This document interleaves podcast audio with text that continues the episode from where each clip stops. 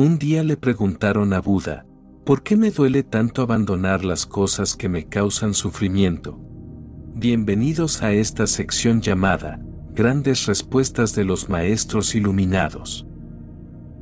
Entonces, Buda respondió, las cosas que te causan sufrimiento también deben proporcionar algún placer, porque en otro caso, no se plantearía la pregunta.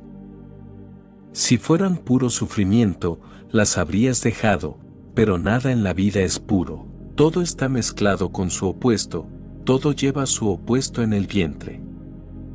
Lo que llamas sufrimiento, analízalo, adéntrate en él y verás que te proporciona algo que te gustaría tener. Quizás aún no sea real, quizás se trate de una simple esperanza, quizá de una promesa para el mañana, pero te aferrarás al sufrimiento, te aferras al dolor, con la esperanza de que mañana, quizás ocurra algo que siempre has deseado y anhelado. Sufres, pero con la esperanza del placer, si fuera puro sufrimiento, sería imposible que te aferraras a él. Observa, presta más atención a tu sufrimiento.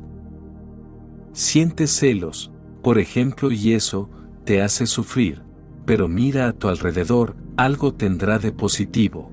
También te proporciona cierto ego, la sensación de ser distinto de los demás, cierto sentimiento de superioridad.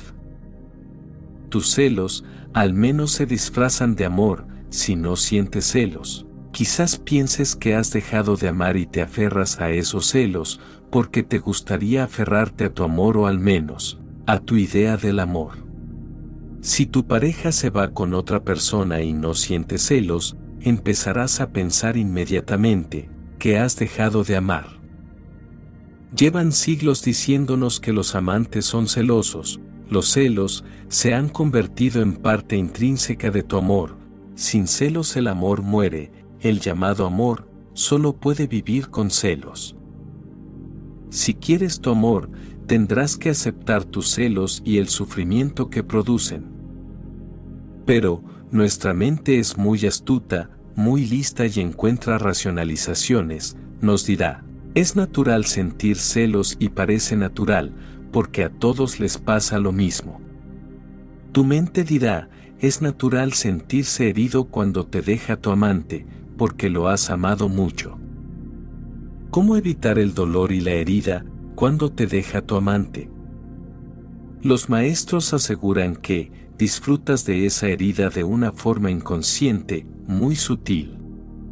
Ellos dicen que esa herida te hace pensar que eres un gran amante que has amado mucho, profundamente. Tu amor era tan profundo, que estás destrozado, por el abandono de tu amante, incluso si no estás destrozado. Al fingir estarlo, crearás tu propia mentira. Actuarás como si sufrieras terriblemente, llorarás y quizás tus lágrimas no sean verdaderas, pero para consolarte, para pensar que eres un gran amante, tendrás que llorar. Observa cada clase de sufrimiento o encierra algún placer, que no estamos dispuestos a perdernos o una esperanza, como la zanahoria que le ponen delante al asno y parece tan cercano. A la vuelta de la esquina y después de tanto viajar, la meta parece al alcance de la mano, entonces, ¿por qué dejarlo? La mente encontrará alguna racionalización, alguna falsedad. Hace unos días, a un hombre, lo había dejado su pareja y no se sentía mal, él quería saber si era algo raro. ¿Por qué no me siento mal? Soy demasiado duro, como piedra, no sufro en absoluto, eso decía. Sufre, porque no sufre. Por el contrario, he de reconocer que me siento feliz y eso me pone muy triste, ¿qué clase de amor es ese? Me siento feliz, aliviado, se me ha quitado un gran peso de encima y me preguntaba, ¿es normal? ¿Estoy bien o tengo algún problema grave?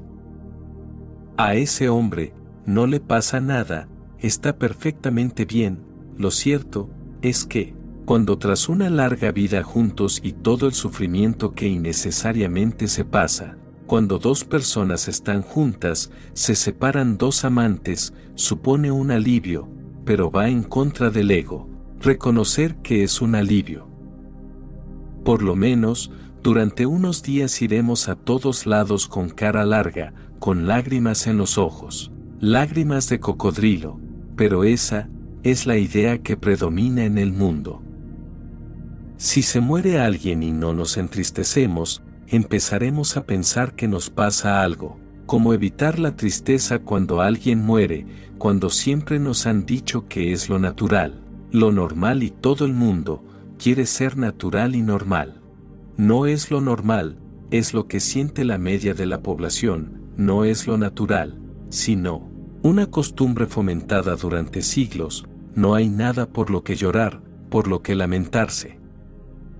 La muerte no destruye nada, el cuerpo es polvo y se reduce a polvo y la conciencia tiene dos posibilidades. Si aún alberga deseos, se trasladará a otro vientre y si han desaparecido, todos los deseos se trasladarán al vientre de la existencia, a la eternidad, nada se destruye. El cuerpo vuelve a formar parte de la tierra, descansa y el alma, se traslada a la conciencia universal o a otro cuerpo, pero no paramos de llorar y de arrastrarnos con la tristeza.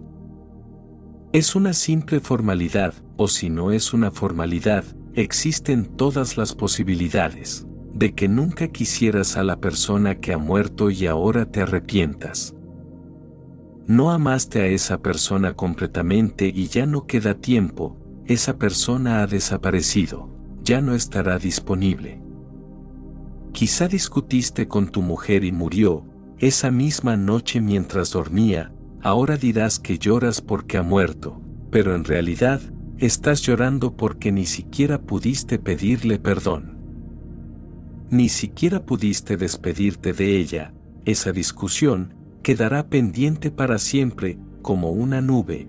Si vives momento a momento en su totalidad, no habrá arrepentimiento, ni culpa. Si has amado totalmente, no habrá ninguna duda, si un día el amante se marcha, sencillamente significa que vuestros caminos se separan, podemos despedirnos, podemos darnos las gracias, compartimos mucho, amamos mucho, hemos enriquecido mutuamente nuestras vidas, ¿por qué llorar? ¿Por qué sufrir? Pero, los seres humanos están tan metidos en sus racionalizaciones, que no pueden ver más allá y lo racionalizan todo, incluso las cosas más sencillas se hacen muy complicadas. Te preguntas, ¿por qué me duele tanto abandonar las cosas que me causan sufrimiento? Todavía no estás convencido de que te causen sufrimiento, digo que te causan sufrimiento, pero que tú, aún no estás convencido y no se trata de que yo lo diga, lo fundamental es que tú lo comprendas. Estas son las cosas que me hacen sufrir y tienes que comprender que, en tu sufrimiento, has invertido mucho. Si quieres esas inversiones, tendrás que aprender a vivir con el sufrimiento, si quieres librarte del sufrimiento, también tendrás que abandonar esas inversiones.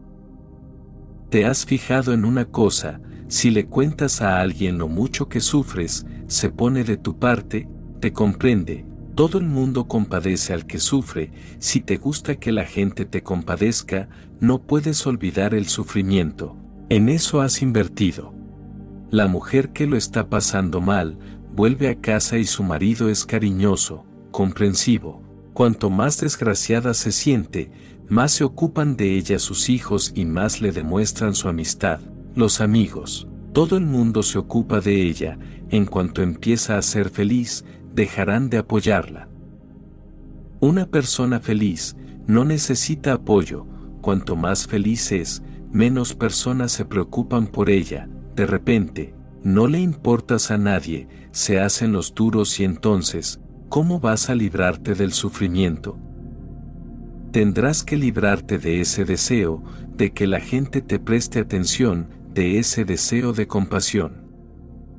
Francamente, desear que la gente te compadezca, queda fatal, parece que estuvieras mendigando. Y recuerda una cosa, que te compadezcan o te comprendan, no equivale al amor. Te hacen un favor, cumplen una especie de obligación, no es amor, a lo mejor, no les caes bien, pero serán amables contigo. Son los buenos modales, la cultura, la civilización, pura ceremonia, pero tú, vives con falsedades. Tu sufrimiento es real y lo que consigues, es falso. Por supuesto, si consigues ser feliz, si te libras de tus sufrimientos, supondrá un cambio radical en tu modo de vida, las cosas pueden empezar a cambiar. Pero recuerda, la mente humana es absurda, inconsciente, está profundamente dormida, roncando. No puedes dejar las cosas que te causan sufrimiento, porque aún no has visto las inversiones que has realizado, no las has observado en profundidad. No has comprendido que obtienes cierto placer de tu sufrimiento, tendrás que renunciar a ambas cosas y entonces, desaparecerá el problema. En realidad, el sufrimiento y el placer solo pueden abandonarse al mismo tiempo y entonces surge la dicha. La dicha no es placer, la dicha no es ni siquiera felicidad. La felicidad siempre va unida a la infelicidad y el placer al dolor. Al renunciar a ambos, quieres dejar de sufrir para ser feliz, lo enfocas mal, tienes que dejar ambas cosas. Al ver que van unidos, los dejas, no puedes elegir solo una parte, todo en la vida, tiene una unidad orgánica. Dolor y placer no son dos cosas, en realidad, con un lenguaje más científico, abandonaremos esas dos palabras, dolor y placer, para acuñar una sola, placer-dolor, felicidad-infelicidad, día-noche, vida-muerte. Son una sola palabra, porque son inseparables y tú, quieres elegir una parte, quieres las rosas, pero no las espinas, quieres el día, pero no la noche, el amor, pero no el odio, eso no va a ocurrir. Las cosas no son así, tienes que dejar ambas y así, surgirá un mundo completamente distinto, el mundo de la dicha. La dicha es la paz absoluta, que ni el dolor ni el placer pueden perturbar.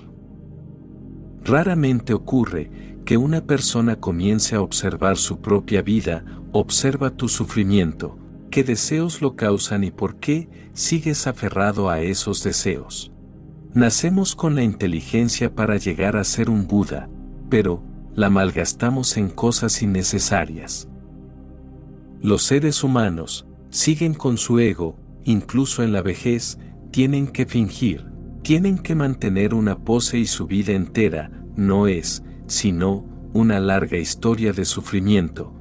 Siguen defendiéndose, en lugar de estar dispuestos a cambiarlo, se ponen a la defensiva. Los maestros de todos los tiempos nos dicen, deja todas las defensas, quítate la armadura, empieza a observar cómo vives la vida cotidiana momento a momento y hagas lo que hagas, métete en los detalles, tú mismo. Puedes analizar todas las pautas que marcan tu vida.